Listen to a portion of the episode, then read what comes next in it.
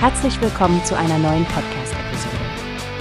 Diese Episode wird gesponsert durch Workbase, die Plattform für mehr Mitarbeiterproduktivität. Mehr Informationen finden Sie unter www.workbase.com. Also, Stefanie, hast du die letzten Nachrichten zur deutschen Position zur Unterstützung der Ukraine gehört? Der Bundeskanzler hat ja offiziell gesagt, dass keine Taurus-Marschflugkörper geliefert werden. Ja, Frank, das habe ich mitbekommen. Interessant fand ich dazu die Aussage der estnischen Premierministerin Kallas. Sie hat ja Deutschland für sein bisheriges Engagement gelobt, trotz dieser aktuellen Entscheidung. Richtig, sie betont, dass Deutschland und auch Frankreich schon viel getan haben und es wichtig ist, dass beide Länder bei der Unterstützung der Ukraine eine Führungsrolle einnehmen. Die Sache mit dem Sieg der Ukraine, worauf sie hinarbeiten sollten, klingt schon sehr nach einer klaren politischen Linie, findest du nicht?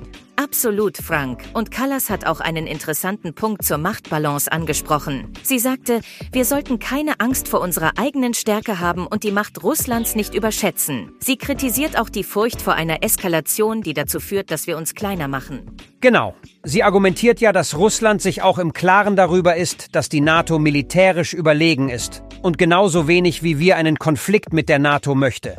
Und sie spielt auch auf die Tatsache an, dass Frankreich und Großbritannien bereits Marschflugkörper geliefert haben. Den Gedanken, dass, wenn die Ukrainer selbst keine Angst vor einer Eskalation haben, wir in den westlichen Ländern das auch nicht haben sollten, finde ich ziemlich stark. Da stimme ich dir zu, Stefanie. Es wirft definitiv Fragen auf, wie wir in Zukunft die Balance zwischen Unterstützung und der Vermeidung einer weiteren Eskalation halten können.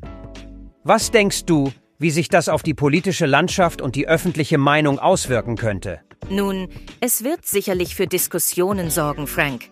Auf der einen Seite gibt es sicherlich viele, die Callas Standpunkt zur proaktiven Unterstützung unterstützen, während andere ängstlich bei der Idee sein könnten, die Spannungen noch weiter zu treiben. Aber eines ist klar. Diese Debatte wird in der kommenden Zeit sehr präsent bleiben. Absolut. Und es wird interessant sein zu beobachten, wie die politischen Entscheidungen sich in den kommenden Wochen und Monaten entwickeln werden. Vielen Dank für den tiefen Einblick, Stefanie. Immer wieder gerne, Frank. Und danke an euch alle, die ihr zugehört habt. Bleibt dran für weitere Updates hier bei Newspace. Wie hast du gehört? Es gibt eine Plattform, die wir probieren sollen. Workbase heißt die, hört dir das an. Mehr Produktivität für jeden Mann.